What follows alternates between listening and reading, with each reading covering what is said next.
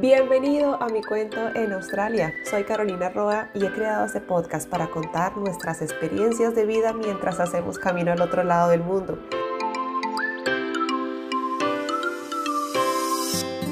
Cada episodio es una historia en la que compartimos, conocemos y aprendemos más sobre nosotros en este país. Comencemos.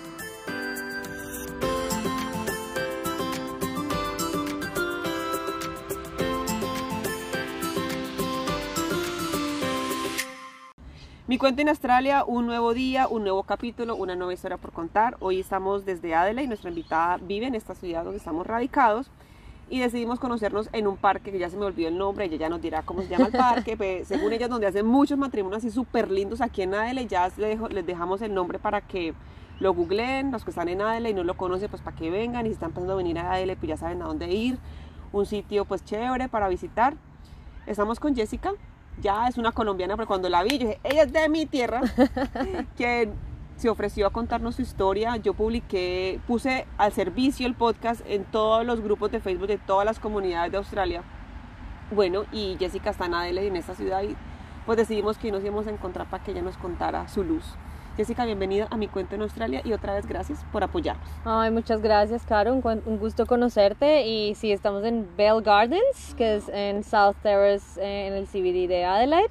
Um, sí, es un parquecito chiquito, pero bien bonito para para venir a caminar o sí, vine a un matrimonio una vez y fue muy lindo, entonces me pareció el lugar perfecto. No, es que está bonito, mira, ya está un grupo de personas haciendo yoga, se ven los patos, nos... Hay patos, hay perritos, hay pajaritos, muy Adelaide. Muy Adelaide, sí. Yo he, venido, que te, yo he venido al, al Japanese, mm. incluso esta misma semana voy a grabar con otra niña que se mudó de Brisbane para Adelaide por temas de residencia dijo, ay, encontremos en algún lado chévere aquí en Adele. Yo, pues en un parque, mujer. Y le tengo el Japanese Garden. Y mira, el viernes me muy bonito, aquí sí, ese también es muy lindo. Entonces, eso hay parques acá para todos los gustos. Adele, Adele tiene muchos parques. Mm. Yo no sé, a mí Adele se me hace más una ciudad de de, los road trips, vete para la playa, vete para el mm. camping, salte como de la ciudad. Aquí adentro poco conozco, mm. entonces pues es muy raro. Hay varias cosas por hacer y la ventaja es que de nada de todo es muy cerca, entonces en media hora que estés en el carro, estás en cualquier lado que quieras, estás en las montañas, estás en la playa, estás por fuera en las zonas de viñedos, eh, entonces es una muy buena ventaja. Yo creo que por eso la gente también pasa mucho tiempo afuera o viaja como fácil,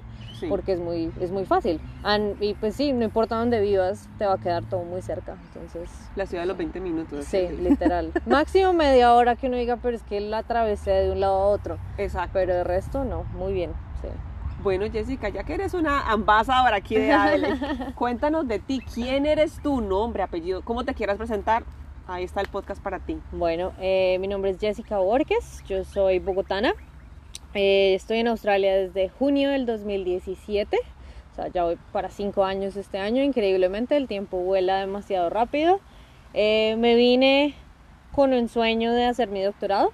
Yo quería, yo soy ingeniera civil de Bogotá y había seguido como la carrera académica, como una maestría, había enseñado en una universidad y me había gustado mucho como el tema de estar en universidades. Entonces el siguiente paso era hacer un doctorado. Y las cosas de la vida me trajo por acá. Ya, ya lo terminé y ahora estoy trabajando. Wow, eres la primera persona que conozco que ha hecho un doctorado. Conozco personas que han hecho PhD y que están en ese proceso. Sí o mínimo no. Tengo, creo que tuve un par de invitados que hicieron un o lo estaban haciendo en ese entonces. Pero tú ya que lo terminaste, pues contémosle a la gente. pero no, mentira, todavía no le contemos que es hacer un doctorado en otro idioma, porque eso es grandes ligas. ¿Tu sueño cuál era? ¿Cuál fue tu mayor motivación para venirte para Adelaide? O sea, ¿tú venías directo a Adelaide o tenías pensado otra ciudad?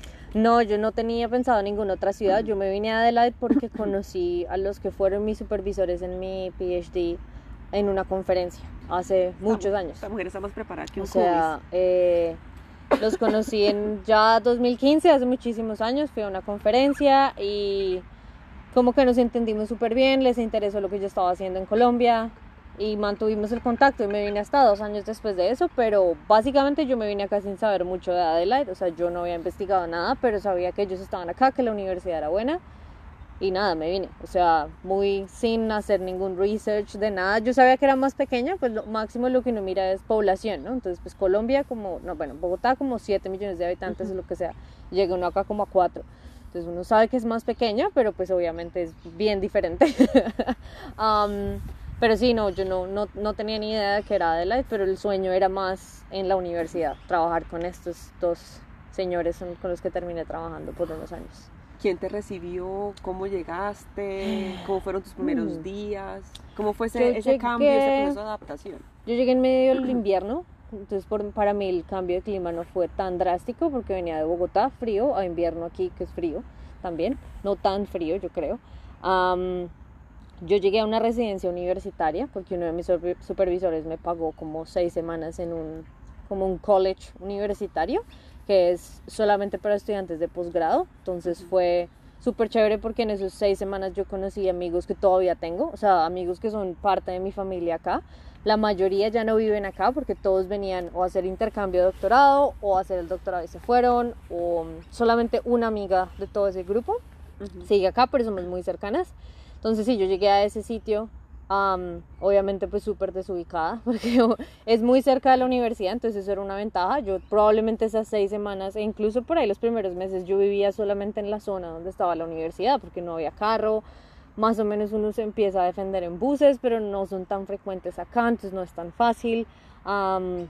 Entonces sí, eso fue clave, digamos, tener, estar en ese college me ayudó resto porque tenía amigos que estaban en las mismas o que eran nuevos también, pero ya llevaban meses y podían mostrarme o decirme cómo hacer cosas o gente que había llegado como al mismo tiempo que yo y era como explorar la ciudad con ellos.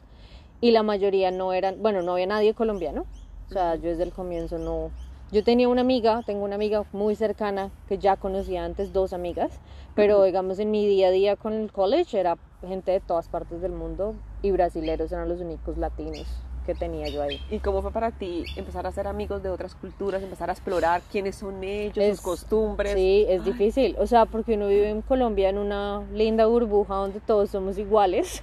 Sí, uno no se imagina, la verdad, o sea, por más de que uno le digan que Australia es multicultural, uno nunca se imagina hasta que no está acá y empieza a ver gente de todos los colores, colores sabores, de todo lo que uno quiera, o sea, que es increíblemente enriquecedor, es una de mis cosas favoritas de acá. Entonces, sí, incluso para los nombres, yo soy muy mala para, para aprenderme los nombres de las personas. es como, hola, mi nombre es Asade. Y uno es como,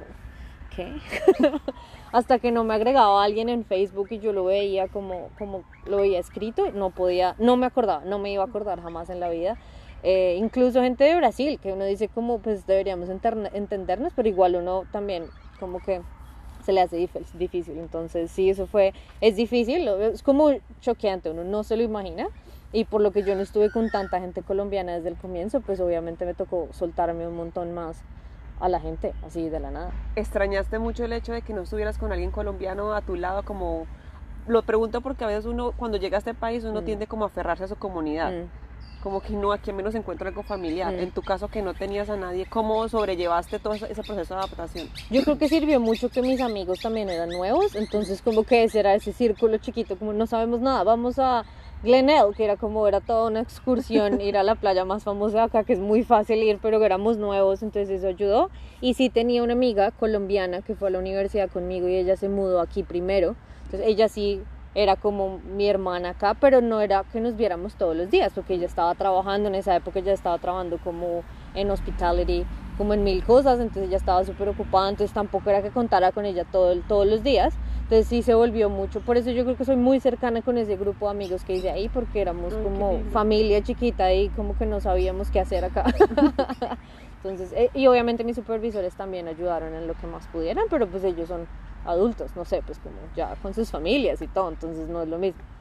Eh, y aquí en Australia no son tan sobreprotectores como lo son en Latinoamérica. Aquí es como que agarre a las chao, ahí sí, te dejo. Sí, o sea, le explicaban a uno lo, lo básico, o sea, que sí me acuerdo que mi, mi supervisor principal sí me dijo, cuando cruces la calle tienes que mirar para los dos lados, porque tú vienes de un sitio donde los carros vienen del otro lado y siempre, siempre tienes que mirar a los dos lados. Y yo duré así como por un año, o sea, hasta que ya uno se acostumbra por dónde vienen los carros, pero aún así todavía a veces me toca pensar como cuál es el lado, por dónde vienen los carros aquí para cruzar.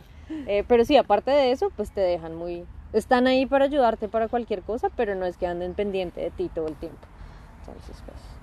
Y eso fueron seis semanas. ¿Y de ahí para dónde te mudaste? De ahí, en esas seis semanas ya comencé como a buscar como otro sitio para vivir. Me gustaba mucho esa, esa zona, yo vivo en North Adelaide, que es un suburbio, es prácticamente la ciudad, solo que es del otro lado del río. Eh, entonces yo podía caminar a la universidad y me encantaba esa zona, entonces busqué y busqué como cuartos. Entonces ahí ya me tocaba como en bus a todas partes y ir a mirar, yo miré cuartos muy pues cerca de la ciudad, pero por todas partes que yo ya ni me acuerdo a dónde fui. Pero terminé eh, encontrando uno muy cerca del college donde estaba viviendo. Eh, con una pareja, vivía con una pareja de australianos, pues ella era de Malasia, pero ya llevaba muchos años acá, y un australiano, que estaban, ellos tenían su propia casa y arrendaban el cuarto adicional. Entonces como que los encontré por eh, Flatmates, creo que una de esas páginas de internet, y fui, nos llevamos súper bien, y ahí me quedé viviendo después pero estaba a distancia, estaba cinco minutos caminando del college, entonces yo me la pasaba igual en el college porque todos mis otros amigos sí vivían ahí. Yo consideré quedarme porque uno podía quedarse ahí también, pero era muchísimo más costoso.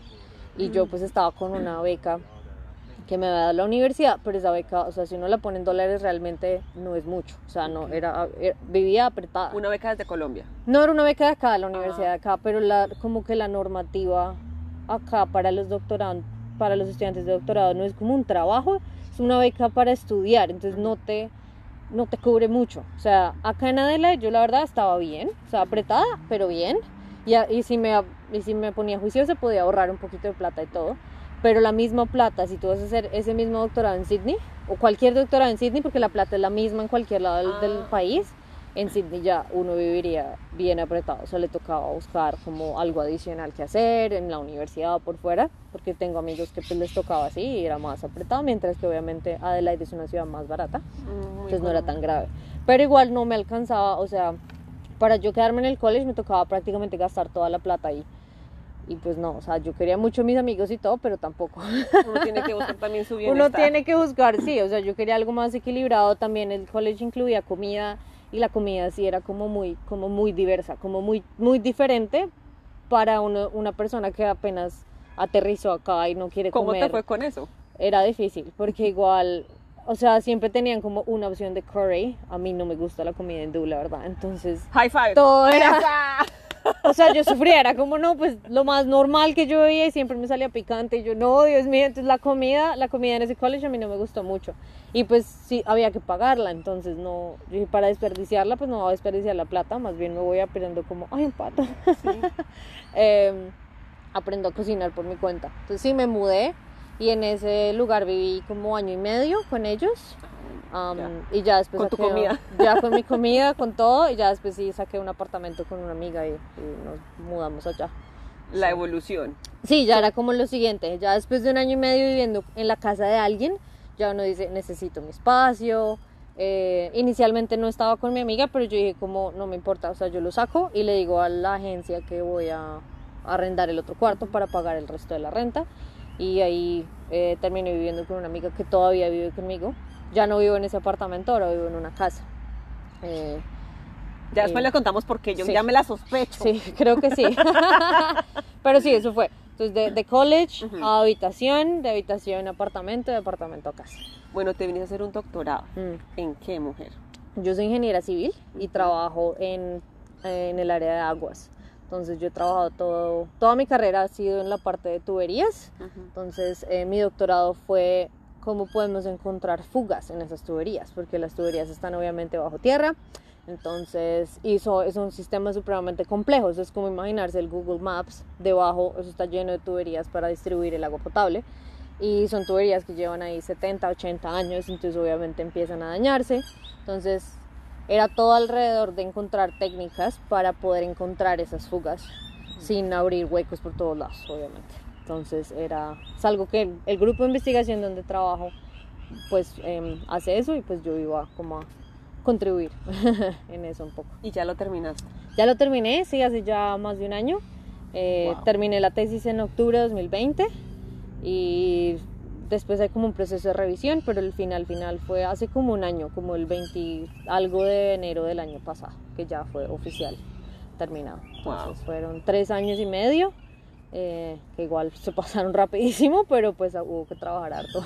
Wow, pues mujer, tienes toda mi admiración, tienes un pie y tienes un doctorado, o sea, mis respetos, Dios. Y tú solo estudiabas y tú no trabajabas en nada más. No, yo no tenía que trabajar nada más. Porque pues, el dinero te alcanzaba. Porque el dinero me alcanzaba justo y también después del primer año, el primer año no hice nada, pero el segundo año ya comencé a hacer em, monitorías en la universidad, entonces cualquier cosa que uno ayuda en clases, eso se lo pagan extra. Entonces fue de hecho muy bueno porque yo sabía que con la plata de la beca yo podía sobrevivir bien.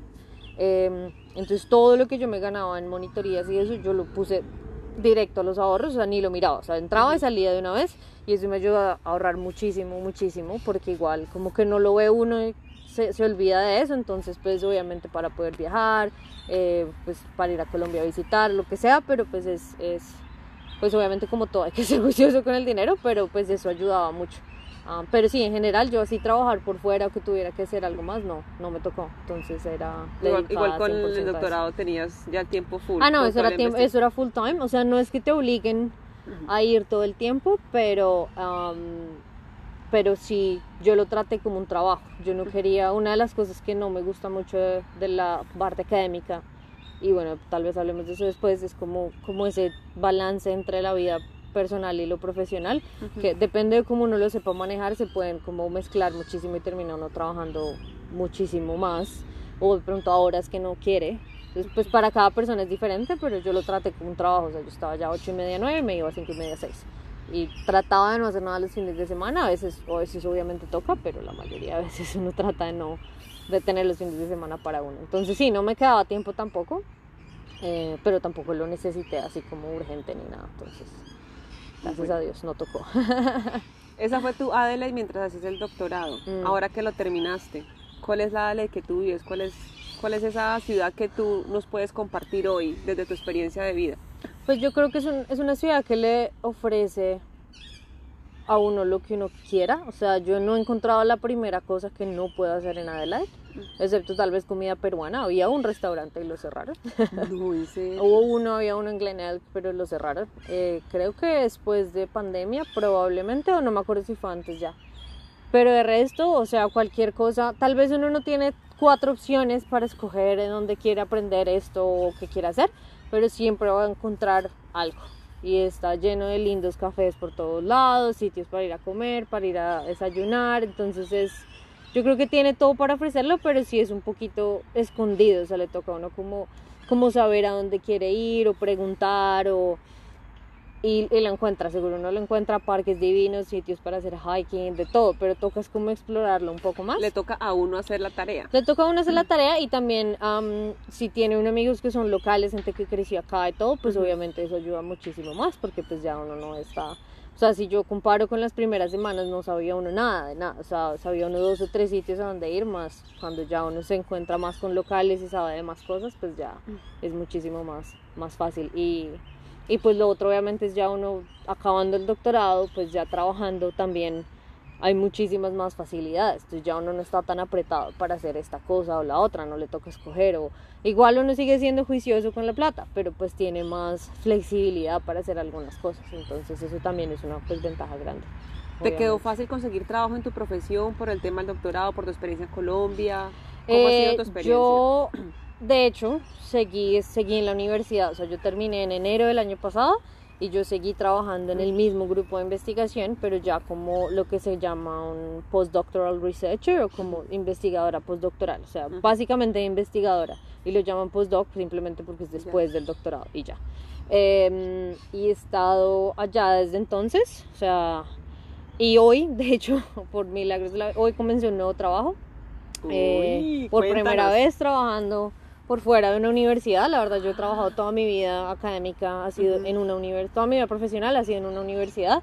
He tenido contacto, digamos, con consultoras y la industria fuera de agua, pero nunca trabajando full time. Em, y el año pasado como que me di cuenta que tal vez lo académico no era para mí después de todo, después de haberlo pensado durante mucho tiempo. Entonces sí, empecé a hablar como con gente y conseguí un trabajo en una empresa consultora de ingeniería y arranqué hoy, entonces no, no sé mucho. Ah, hoy pasé el día haciendo inducciones y como poniendo todo en el computador y todo eso, entonces no, no sé nada, pero vamos a ver.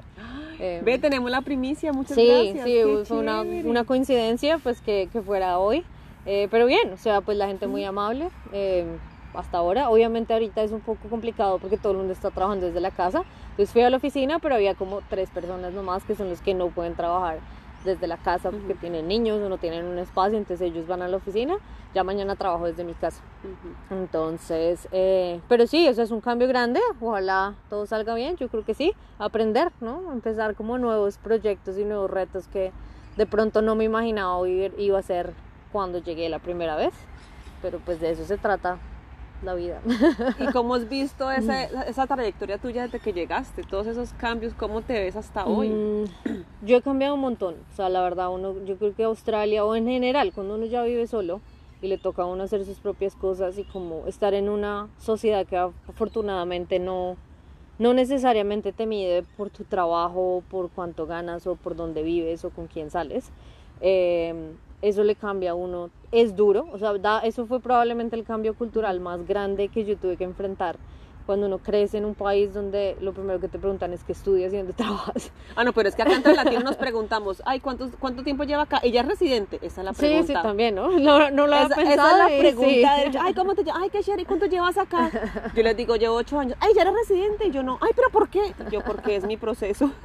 Porque, es diferente al tuyo. Porque cada persona es diferente y entonces eso, creo que desprenderse de eso es algo que toma mucho tiempo, me tomó mucho tiempo, yo creo que es algo que probablemente todo el mundo tiene que, especialmente cuando uno decide quedarse, uno tiene que desprenderse de esas cosas. Si no va a vivir amargado acá, uno mediendo a la gente por lo que hace, porque simplemente al australiano no le importa. O sea, es lo primero que te preguntan es, hola, ¿cómo estás? ¿Y qué haces? ¿Qué te gusta hacer por fuera del trabajo?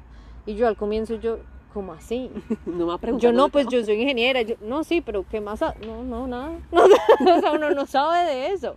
Eh, entonces yo creo que eso ha sido como lo que más me ha cambiado a mí en todo este tiempo y eso yo creo que en cierta parte influyó que yo empezara a pensar en no seguir una vida académica porque yo, o sea, lo que te digo, o sea, toda la vida en la universidad y lo que sea, yo estaba educándome para estar en una universidad y volverme profesor en una universidad. Yo me encanta enseñar, me encanta hablar con la gente, me encanta transmitir conocimiento, pero la vida académica tiene sus malos, como malos no, pero de pronto no es para mí. O sea, tiene cosas que la verdad yo no veía que yo quería en mi vida a, largo plazo. Entonces, probablemente, sí, fue el año pasado, como desde mayo del año pasado que yo empecé con esa, como esa cosita aquí atrás que te empieza a decir, tal vez esto no es pero después tú dices, tal vez esto no es, pero entonces ¿para qué me maté yo haciendo todo esto, estudiando todo este tiempo, preparándome y ahora que no?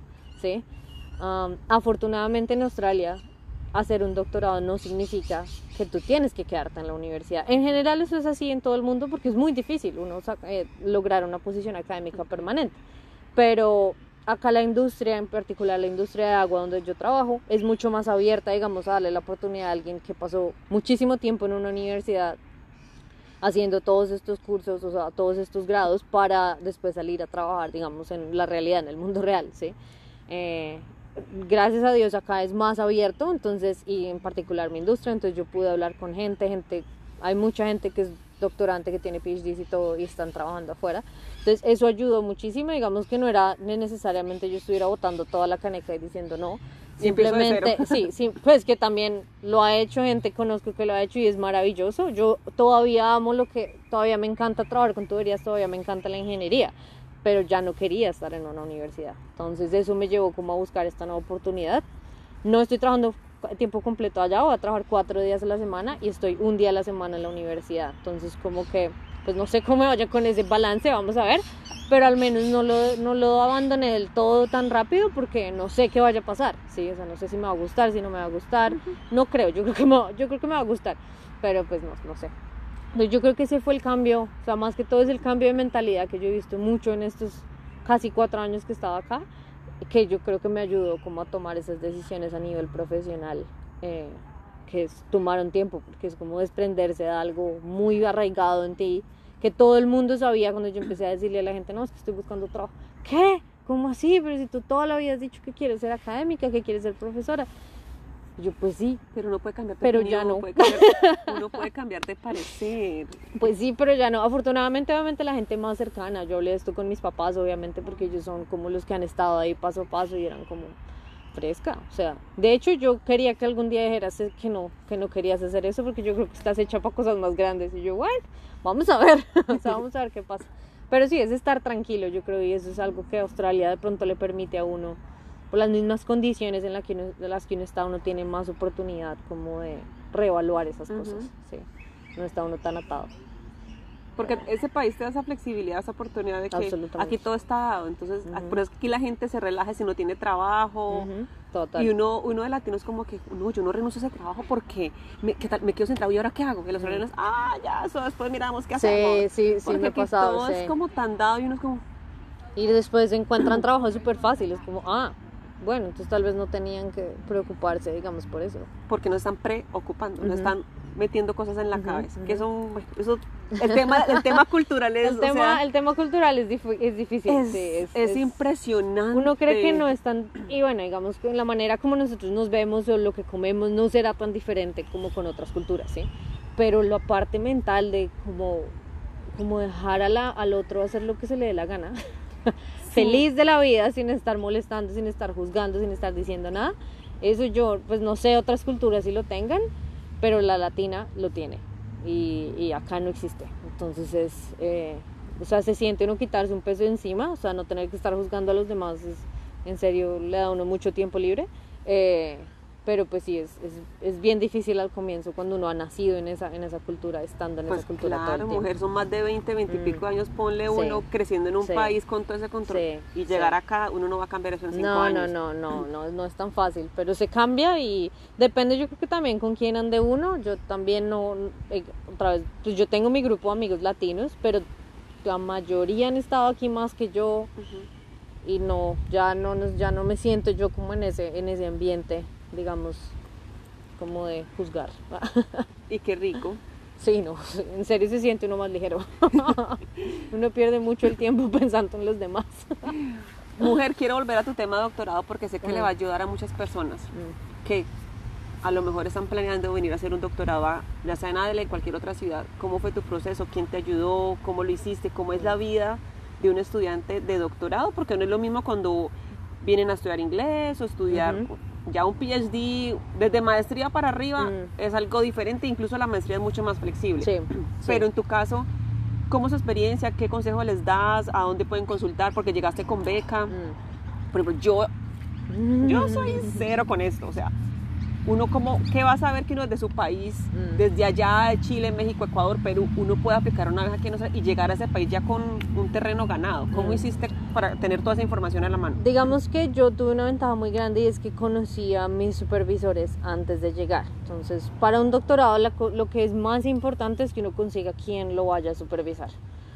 El resto de alguna u otra manera sale, pero es como hacer ese contacto con un académico que te diga, ah, sabe que si me, me interesa, venga, miramos a ver cómo hacemos para traerlo, ¿sí?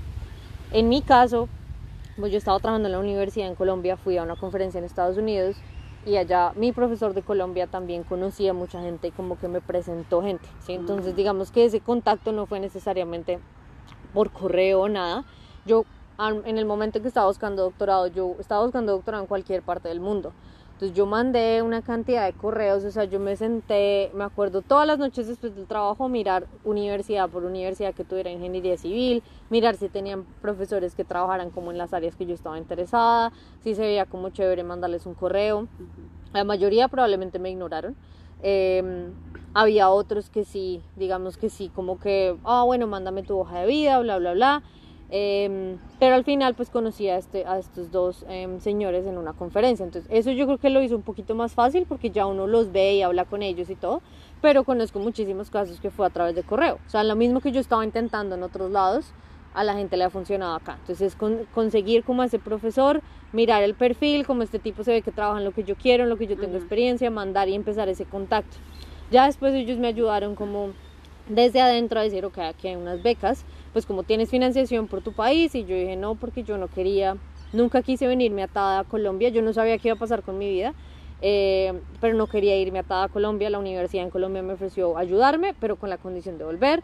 O la otra opción es con el futuro, que también te toca volver si no quieres pagar. Eh, yo no quería nada de eso, entonces yo les dije, no, yo no tengo ninguna financiación en Colombia, no, acá no hay plata, o sea, toca buscarla en otro lado. Entonces apliqué una beca interna, pues hay como unas becas internas para estudiantes de doctorado. Y, y, ya, o sea, con mi perfil les debió gustar. Eh, y ya, entonces fue como pero yo creo que la, el consejo más grande sería como buscar a ese profesor primero, buscar a esa persona, ya sea por correo, ya sea en una conferencia. Ahora yo creo que la gente está un poco más abierta, digamos, a tener una conversación en Zoom o cualquier cosa. Eh, y de hecho yo estoy haciendo ahorita un curso en la universidad para ser supervisora y le dicen a uno todas esas cosas. Es como, ah, pues póngale atención al correo, mire la hoja de vida, si se ve interesante de pronto puede charlar con la persona por internet y después ya se sigue viendo. Ay, qué chévere. Entonces hay diferentes maneras, no es necesariamente una beca, los profesores a veces tienen plata de proyectos y esa plata eh, incluye, digamos, becas, o sea, le pueden pagar a un estudiante para que trabaje en un proyecto. Entonces hay varias, hay varias alternativas. Es competitivo, sí, porque uno compite ya con gente, pues, mayoritariamente en términos de doctorado de China, de India y pues como Pakistán hay mucha gente también, que son Irán, gente supremamente pila. Mm pero pues no es imposible tampoco. No, depende, depende, del, depende del perfil que uno tenga, de pronto le toca quedarse más tiempo en Colombia como fortaleciendo el perfil de investigación, pero pues es cuestión de hacerlo con tiempo. Y para otros sitios, porque yo fui aceptada en una universidad en Nueva Zelanda también, eso sí fue por internet, o sea, mandé un correo. Y al final el tipo me ayudó a, a, aplicar a la beca y todo, y al final me la dieron y todo, sino que al final no me fui para allá. Eh, ¿Por qué no? Uf, la versión corta, ah, sí, porque te voy a preguntar más tenía, cosas. Estaba con otra persona, tenía un exnovio y nos íbamos a ir juntos. Ah. Eh, y después cuando ya nos íbamos a ir para Nueva Zelanda, él me terminó, entonces yo dije, bueno, pues no. Entonces yo me vuelvo a mi plan original, que era ir a Adelaide por mí. O sea, Nueva Zelanda me iba a ir por él más o menos. Eh, dije, no, pues la cosa, la vida es por uno solo, no uno por alguien más. Y así terminé acá. Hay que pensar en uno. No, sí, literal, literal, era eso. Bueno, ¿y la vida de estudiante? ¿Cómo fue tu vida de estudiante? Mm, fue muy... Es, es, como una vida diferente de estudiante porque uno de doctorado como que está entre, ¿es un trabajo o estoy estudiando? No, uno no tiene mm. clases, uno está simplemente haciendo research, haciendo investigación todo el tiempo. Entonces se siente más como un, como un trabajo pero con ingreso de estudiante. ¿Y te tienes que poner tú los horarios? o sea, no, es súper flexible. Dan como esa libertad de que tú manejes tu tiempo. Yo podía manejar mi tiempo como yo quisiera, pero yo quería siempre manejarlo como un trabajo, entonces lo manejé siempre de 9 a 5, de 8 a 5, de 8 a 6, de lunes a viernes para mantenerme como on track. Hay gente que de pronto se toma días entre la semana o lo que sea, yo traté de no hacerlo. O sea, pues viajaba y cuando me iba de vacaciones me perdía como 5 semanas completamente o lo que fuera pero, pero mientras estaba trabajando sí trataba que fuera lo más, digamos, como un trabajo, pero es completamente flexible, o sea, yo conozco gente que trabaja en las noches porque es mejor en las noches y duermen por las mañanas, perfecto, ellos desde que uno pueda eh, manejar sus reuniones y coordinar sus reuniones a las horas que ambas personas están despiertas, supremamente bien. ¿Y en tu tiempo libre qué hacías? Cuando ya no estabas en ese estudio, trabajo, ¿tú em, a qué te dedicabas? A lo que más digamos, le dedicaba tiempo cuando estaba estudiante eh, fue a bailar salsa. Terminé aquí bailando salsa. ¿En Adelaide? En Adelaide. Me vine hasta Adelaide para aprender a bailar salsa. ¿Por qué no? ¿Por qué eh, no? Sí, mi amiga que te digo que era colombiana, que yo vivía aquí, trabajaba en ese estudio de, baile en esa época. Y me invitó la primera semana. Me dijo, yo trabajo ahí, pero también tomo una clase de bachata los jueves. Y otra amiga que era con la amiga que vivo ahorita, eh, ella también estaba aprendiendo bachata. Y yo dije, bueno, y desde el primer jueves fui allá. Entonces iba una vez a la semana, después empecé a ir dos veces a la semana. Terminé súper metida en eso. El año pasado y el antepasado estaba un poquito on and off, no tan constante. Eh, pero lo que es 2018-2019 sí, muy metida en eso. Entonces eh, me gusta mucho. Y también como hiking o haciendo como caminatas y todo, como lo que más gasto tiempo, aparte de ser adulto, que le toma un, montón de tiempo. limpiar, cocinar, todo eso. ¿Qué es lo que uno no Ya. cuenta cuando se viene acá? Ah, no, uno no te- yo no tenía ni idea de eso. Yo vivía con mis papás, yo soy hija única, entonces la más consentida de la vida, hasta que acá la- ya le tocó no aprender a hacer todo. ¿Qué fue lo primero que dijiste? Ay, yo esto, esto cómo es que se hace? Mamá, ¿cómo es que hago Ah, esto? No, lavar la ropa no se lava sola. La ropa no aparecía en la cama. Dobladita, Otra vez oliendo doblada. delicioso. Yo sabía lavar, pero pues es como el sacar el tiempo y como, ah, tengo que lavar, entonces vamos a lavar. Yo creo que eso fue lo que más, lo primero que yo dije como, ah, ok, sí, hay que empezar a hacerlo. que lo sabía hacer, pero otra vez no estaba como en mi rutina de hacer. Pero sí, o sea, eso ha sido como lo que más le he gastado tiempo a por fuera del trabajo, a bailar, A bailar. a bailar. ¿Y lo sigues haciendo? Me Todavía. De hecho, ahorita después de esto tengo una clase.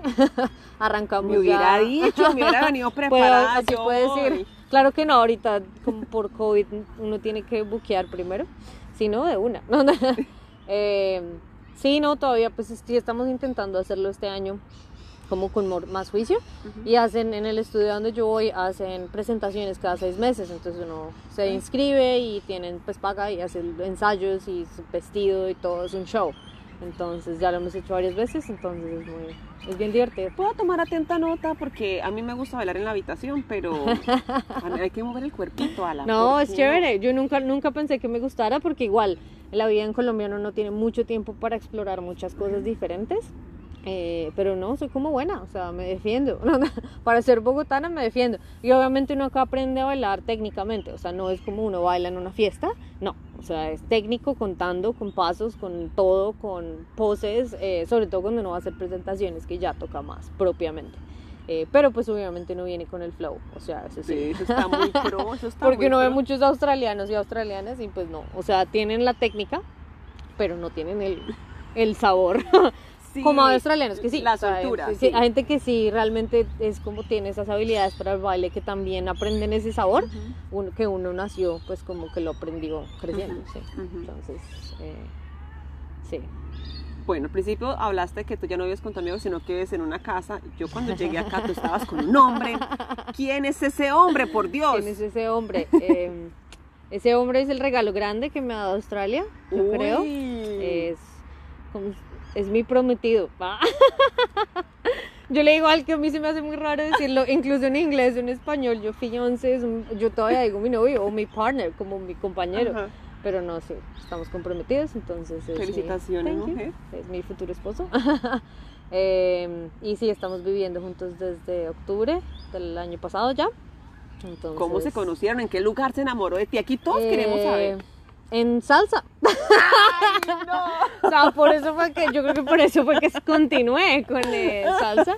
Eh, sí, él se llama Luke eh, y lo conocí en una clase de baile. Entonces nos conocimos en esa clase de bachata. Yo lo conocí muy, como un mes y medio después de haber llegado. O sea, realmente no me dejó ser soltera mucho tiempo acá. ¿no? Eh, y lo conocí, no, desde ahí hemos estado juntos. ¿Cómo fue para ti esa relación con una persona de una cultura totalmente diferente? Am, con él yo siento que todo todo es muy fácil, o sea, ellos son muy muy abiertos mentalmente, entonces él es una persona que si yo le digo, "Ay, no quiero hacer esto", bueno, hacemos esto otro. O sea, no hay no son tan no son tan no son tan complicados. Uno se complica la vida solo, realmente. Sí. Entonces, eso, yo creo que eso, o sea, es la relación más pacífica que yo he tenido en mi vida. O sea, a veces yo le digo como, pero ¿por qué no te pones bravo conmigo? O sea, ¿qué, qué pasa? No, es que yo, ¿para qué? ¿Para qué? O sea, no, yo Sale. prefiero ser, ser paciente, ¿sí? ¿no? Porque uno sí se le sale, a mí se me sale el mal genio a veces, eh, pero pues creo que he mejorado. Eh, pero sí, es, es, eso ha sido como muy como tranquilizante, o sea, no tener uno que estar pensando en qué piensa, qué hace, qué dice, no, nada. No Es me como- llamó y... no, no, todo es muy... Y también tenemos pues nuestros espacios para hacer nuestras cosas. Eh, obviamente ahora que estamos viviendo juntos, pues sí, no la pasamos más tiempo juntos. Bueno, ¿y cómo fue el tema de la convivencia, por ejemplo? No, bien. Que uno ya empieza a sacar sus mañas colombianas, latinas y empieza a Pues sacar él es un poquito desordenado, es la única cosa. Yo sí soy como más ordenada, entonces ahí, ahí lo, he- lo he estado enseñando. Ah, porque él igual no había vivido solo, solo. Bueno, sí he vivido solo antes, pero solo, solo. Entonces ya, pues como hombre solo hace lo que quiera y pues tiene su desorden. Ya conmigo es como, aparte estamos compartiendo obviamente espacio, entonces ya. Pero no, así que hayamos tenido problemas y eso, no, nada. ¿Qué nada. tanto te cambió la perspectiva de Adele cuando empezaste a salir con él? Que él te empezó a mostrar No, otras mucho, cosas. mucho, claro, porque es desde el solo hecho que él tenía carro. Entonces ya, yo, ah, pues, cuatro años después y yo todavía no he comprado carro, porque yo me defiendo con mi transporte público para ir a mi trabajo y lo que sea, no necesito estar gastando plata en eso. Eh, Claro, no, muchísimo porque ya uno conoce más sitios. Hay muchas veces que vamos a algún sitio y yo digo, yo creo que estaba acá, pero yo ni me acuerdo cómo llegué hasta acá. Pero había llegado en bus o había llegado en Uber o lo que fuera, entonces eh, sí cambia muchísimo, obviamente la percepción del local, eh, porque él es de acá, entonces eh, tiene, conoce muchísimas más cosas, entonces eso también ha sido una ventaja y obviamente el hecho de, pues que yo ahora considero que tengo una familia acá también que eso, pues mi familia, acá principalmente son mis amigos, siguen siendo mis amigos cercanos, pero también tengo mi familia con él, entonces todos súper queridos conmigo y todo, entonces eso ha sido una gran bendición obviamente, sobre todo estos últimos dos años, ¿no? Eh, uno estando tan lejos y atrapado básicamente en el país. Eh, entonces sí, eso ha sido una, una, gran bendición. Pero, pero sí, en general los australianos súper relajados. O sea, creo que lo único, lo que fue difícil para mí era, otra vez volviendo al tema de juzgar y qué haces y no sé qué, es eh, porque pues él tiene una, en cuestión profesional, tiene un, un approach que fue completamente diferente. Él nunca fue a la universidad. Bueno, él fue a la universidad pero nunca terminó, no le gustó, dijo, no, me salgo y me pongo a hacer otra cosa. Y eso para mí era como, uno con esa mentalidad colombiana era como, no, no. Si usted no estudia, no es nadie en la vida. Y lo que me hubiera perdido yo, o sea, la persona con la que yo voy a estar el resto de mi vida, me la hubiera perdido si no hubiera un día de hecho como me desprendo de esto ya porque esto aquí no importa, ¿sí? Entonces eso es como una de las lecciones también más grandes porque uno no, no, uno no está, uno no está para perder el tiempo con eso. en verdad, en verdad, sí, verdad eso no existe, o no debería existir. No debería. Sí, pues sí. mira que ya muchas personas están como en ese proceso de y estamos cambiando.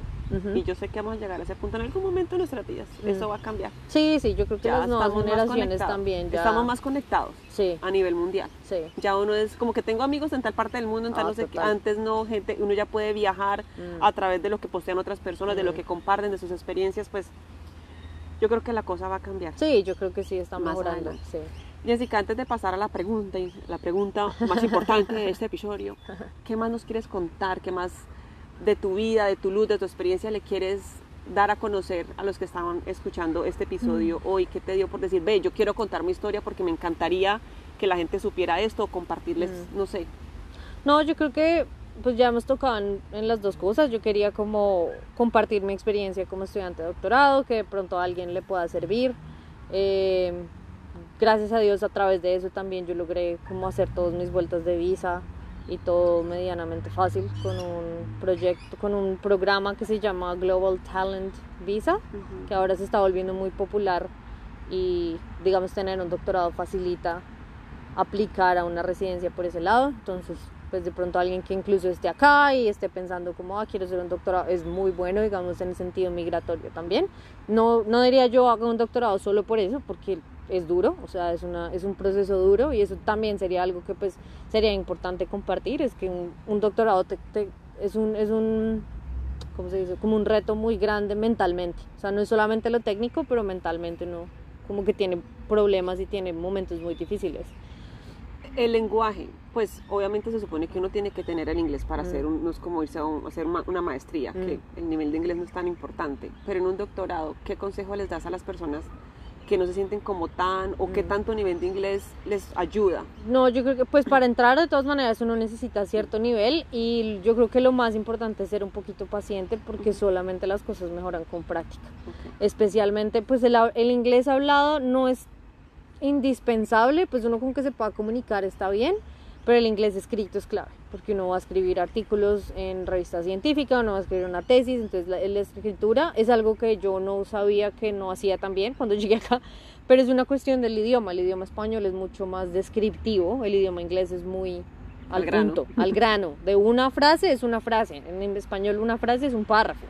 Eh, entonces quitar como, pero eso solamente venía con práctica, o sea, no había ninguna otra manera que yo aprendí eso que escribiendo y que mi, mi supervisor lo leyera y me dijera como, ¿qué es esto? O sea, vaya otra vez y hágalo. Hasta el final, cuando ya solo te encuentran las estúpidas errores de preposiciones y cosas que siempre vamos a tener que no hay problema, pero ya son cosas menores. Entonces, sí, yo creo que sería eso. El nivel de inglés, pues se va a practicar, obviamente, porque a no ser de que uno tenga un supervisor colombiano, y eso se supone que debería ser siempre en inglés todo. Porque sería un, Eh, conflicto, un conflicto de interés. No, sería conflicto y no va a aprender uno lo mismo, entonces no sería igual. Eh, yo creo que las cosas se aprenden, como ser muy paciente con uno mismo, sí, no ser tan exigente, que también uno es muy bueno para eso. Ah, no, mi amor, no, no, no conocí lo primero que diga, no, yo no me doy duro. Mm, sí, no, exacto, exacto, eso, eso es así. Entonces, Bueno, sí. ahora sí la pregunta. Mm. ¿Qué le agradeces a Australia? ¿Qué te agradeces a ti? Eh, yo creo que a, a mi yo pasado le agradezco que haya seguido mi camino por mi cuenta, que yo haya dicho como no, no, pues bueno, no, a mí me determinaron en esa época, pero haber dicho, bueno, pues ya, hay que seguir y este era mi plan original, porque pues mi regalo más grande ha sido mi prometido ahora, o sea, encontrar a una persona con la que yo quiero pasar el resto de mi vida en un sitio que amo vivir, eso es lo más grande. Ya sabemos dónde se va a casar, aquí, en este Ah, parque. no, nosotros nos vamos a casar en Colombia, Ay, no. entonces. Ay, ya lo hablaron y Eh, todo, ay Dios. No, ya, ya. No, porque nosotros estamos comprometidos hace casi en marzo del año pasado. Y fue por COVID y todo que no hemos podido cuadrar nada. Pero ya parece que nos casamos ahora sí en octubre de este año. sí, podemos viajar si todo sale bien. Eh, pero sí, yo creo que ese ha sido el regalo, pues, como de otra persona, pero conocer, conocerse uno mismo. Volverse uno fuerte solito. Solito y como ser mucho más fuerte de carácter. Creo que eso es algo que es- esta experiencia acá me ha dado. No digo que uno no tenga carácter si no se viene a Australia o si no vive, pero pues la independencia le da a uno ese tipo de cosas todas las experiencias que uno tiene. Jessica, muchas gracias. No, muchas gracias a Me ti. dieron muchas ganas de abrazarte en, en muchos momentos. Y yo, ay, la quiero abrazar. Muchas, muchas gracias por No, compartirnos tu cuento. Gracias Eso por un- tenerme acá. desde la perspectiva del doctorado en Mm. Adelaide. Sí. Muchas gracias de verdad a ustedes por escuchar a Jessica con su cuento en Australia. Otra colombiana que conozco en Adelaide, por ahí, yo sí soy muy aferrada a mi comunidad colombiana, muy, muy aferrada.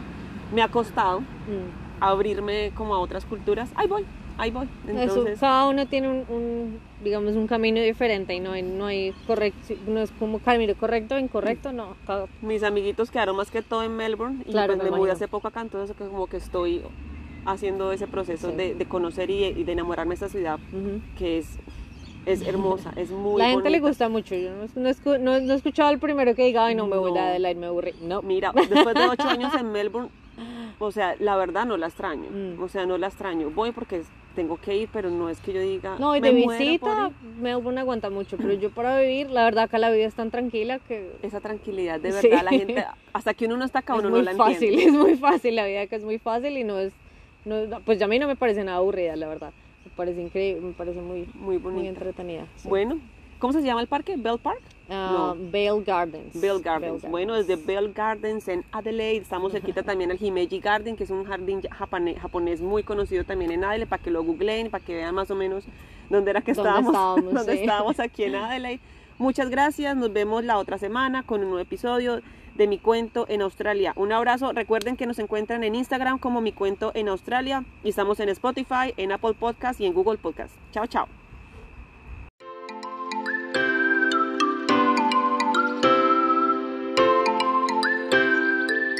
Soy Carolina Roa y he creado este podcast para contar nuestras experiencias de vida mientras hacemos camino al otro lado del mundo. Cada episodio es una historia en la que compartimos, conocemos y aprendemos más sobre nosotros en este país.